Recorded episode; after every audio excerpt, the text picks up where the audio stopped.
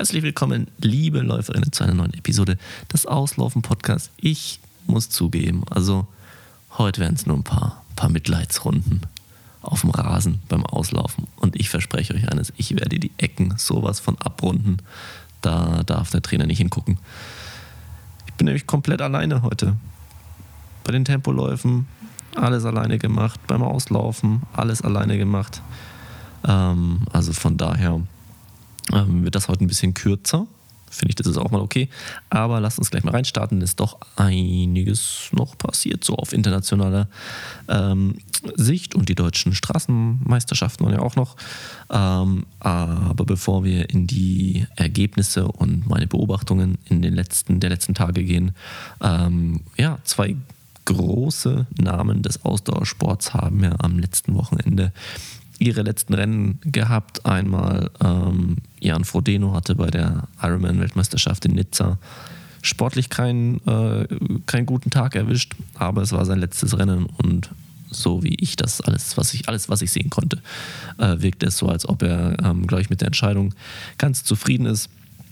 Und ähm, ja, da wird aber, wie gesagt, ein sehr bekanntes Gesicht in den äh, nächsten äh, Jahren dem Triathlon, glaube ich, schon fehlen. Ich glaube auch so innerhalb von Deutschland, da kommt schon auch einiges nach, was so unterhaltsam werden kann. Und mit Patrick Lange, der ja Zweiter geworden ist, sind wir ja da auch auf jeden Fall, ähm, was die älteren Semester angeht, auch noch gut vertreten. Und dann jetzt für uns LäuferInnen natürlich viel relevanter.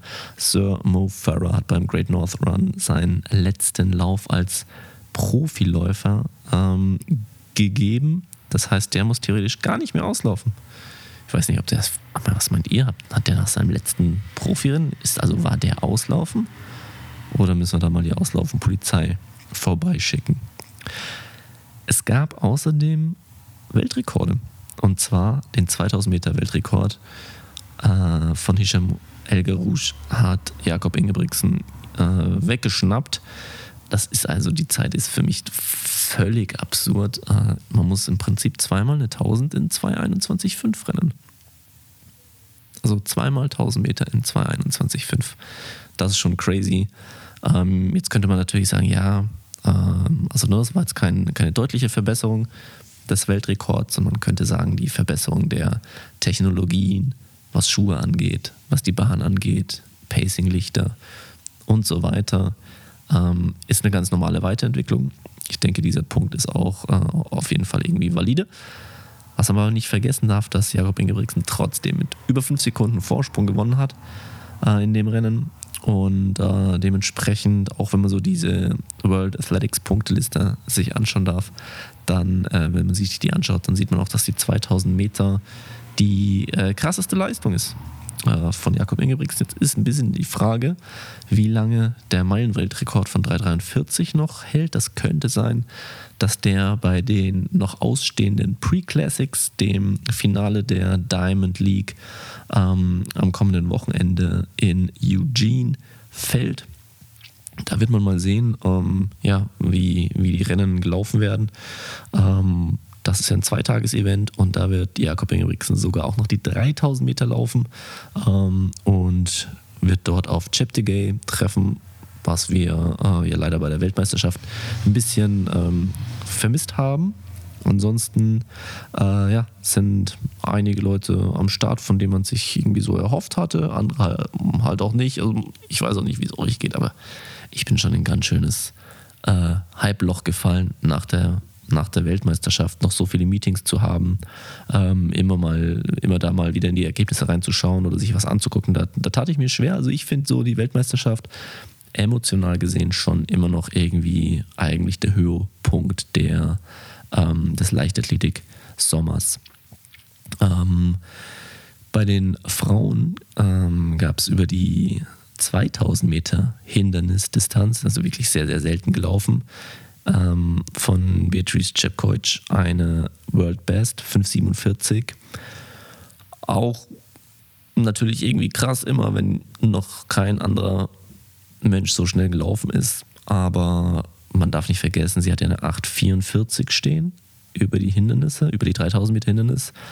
Ja, und da ist sie dann gar nicht so weit äh, davon weg, ne, wenn man sich die Durchgangszeiten ähm, anschaut. Also eine 550 muss der genau durchlaufen für eine 845, wenn man zwei 55 Pace einfach konstant durchläuft. Also ähm, ja, weiß ich nicht, ne?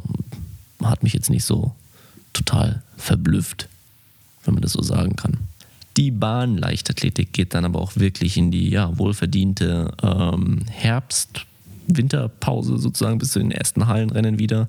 Und ähm, ja, also ich finde, es war, eine, ähm, war eine wirklich sehr unterhaltsame ähm, Leichtathletik-Saison. Nächstes Jahr, denke ich, wird das alles nochmal noch mal ein kleines, kleines Stückchen, wie soll man sagen, more spicy. Allein schon wegen den Olympischen Spielen. Also ich denke, da können wir uns auch auf viele spannende Entwicklungen freuen. Und auf der Straße geht ja, es ja auch schon so ein bisschen zur Sache. Die deutschen Straßenlaufmeisterschaften waren bei den Frauen, ähm, waren Regensburger Duo an der Spitze, Domenica Meyer hat dann letzten Endes gewonnen vor Miriam Datke. 32-22 war die Siegerzeit zu einer 32-39. Und dann ähm, Deborah Schöneborn auf dem dritten Platz mit 33-26. Und auch noch zu erwähnen, Christina Händel mit einer 33-40 auf dem vierten Platz. Auf jeden Fall spannend, denn wenn ich mich nicht täusche, laufen die ersten vier auch alle in Berlin am, das dürfte der 24. September sein. Ähm, also da auch aus deutscher Sicht. Da werden wir aber natürlich nächste Woche noch die dazu äh, gehörige Preview machen. Ein äh, sehr spannendes Marathonwochenende, das uns da in Berlin erwartet. Bei den Männern hat äh, Richard Ringer gewonnen in der 2924 vor Aaron Bienfeld, der in der 2929 gelaufen ist. Und es war insgesamt äh, knapp davon oder alles recht eng zusammen. Markus Görger kommt als Dritter ins Ziel, 2938 vor Jonathan Dahlke 2945 und dann geht es in den äh, 30er Zeiten mit Tom Förster auf dem fünften Platz weiter und so fort.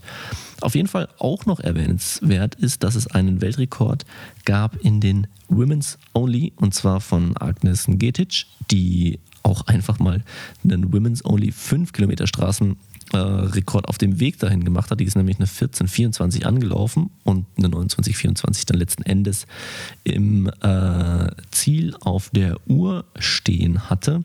Ähm, also da auch schon mal der, der erste Weltrekord der, ähm, der Straßenlauf. Äh, Szene oder der Straßenlauf-Saison. Die äh, Fifth Avenue Mile war auch noch, mm, ja, auch irgendwie so ein Saisonabschluss-Event ähm, das da immer stattfindet. Und da wird jetzt schon gescherzt, dass die Amerikaner mal aufhören sollten, äh, Schotten einzulagen, weil die nämlich alle gewinnen. So, Josh Kerr bei den Männern gewonnen und äh, Jim Rickey bei den Frauen. Uh, ja, Kerr wurde so ein bisschen debattiert in den, ähm, in den Leichtathletikforen dieser Welt, warum er sich nicht jetzt nach der Weltmeisterschaft nochmal dem Duell äh, gegen Jakob Ingebrigtsen stellt, eben zum Beispiel bei den Pre-Classics. Aber ich kann das ehrlich gesagt völlig nachvollziehen, dass man dann auch einfach, nachdem er Weltmeister geworden ist, keinen Bock mehr hat. Also auch mental ist doch anstrengend. Muss man sich dich noch nicht doch nochmal geben. Apropos Weltmeister. Wir sind ja auch wieder Weltmeister. Ne? Also die deutschen Basketballer haben bei der WM zugeschlagen, äh, die Amerikaner im Halbfinale rausgeschmissen, die Serben im Finale äh, besiegt, von dem ich ähm, ja, bis mir meine dann gesagt hat, dass das schon das Finale war, davon ausgegangen bin, dass es das Halbfinale sei, aber auch ich habe es dann irgendwann mitbekommen. Wer so den Schuss überhaupt nicht gehört hat, der ist der DFB. Die haben nämlich ihre Pressemitteilung zum Rausschmiss von äh, Hansi Flick, also dem Nationaltrainer, einfach in der Halbzeit oder ungefähr so in der Halbzeit äh, der deutschen Basketballer äh, veröffentlicht. Buschi hat dazu auch ein Statement geliefert, was ich einfach eins zu eins unterschreiben würde. Es ist einfach nur peinlich und lächerlich. Und, ach, keine Ahnung, Fußball abschaffen, meine Meinung. So, würden wir mal sagen dürfen. Ähm, was ich an der Stelle noch empfehlen möchte, auf jeden Fall die ähm, DBB-Doku über ähm, ähm, sich reinzuziehen über YouTube auf dem Kanal dbb-tv. Ähm, ich hänge jetzt gerade hier schon bei der ersten Folge und die war auf jeden Fall sehr unterhaltsam. Und dann noch zum Abschluss, wir sind quasi schon im Cooldown, nochmal ein Hinweis, wie euer äh, Warm-up vielleicht noch ein bisschen ja, verbessert werden kann. Ich meine, es ist ja letzten Endes sind Marginal Gains. Es sind Kleinigkeiten, die uns besser machen und ein äh, solides Warm-up kann vielleicht dann doch zur nächsten ähm, zur nächsten Bestzeit führen. Und ich werde euch auf jeden Fall in unsere Aus auf Instagram Story die nächsten Tage mal das Warm-up oder eine Compilation von Warm-ups von Diego Maradona posten.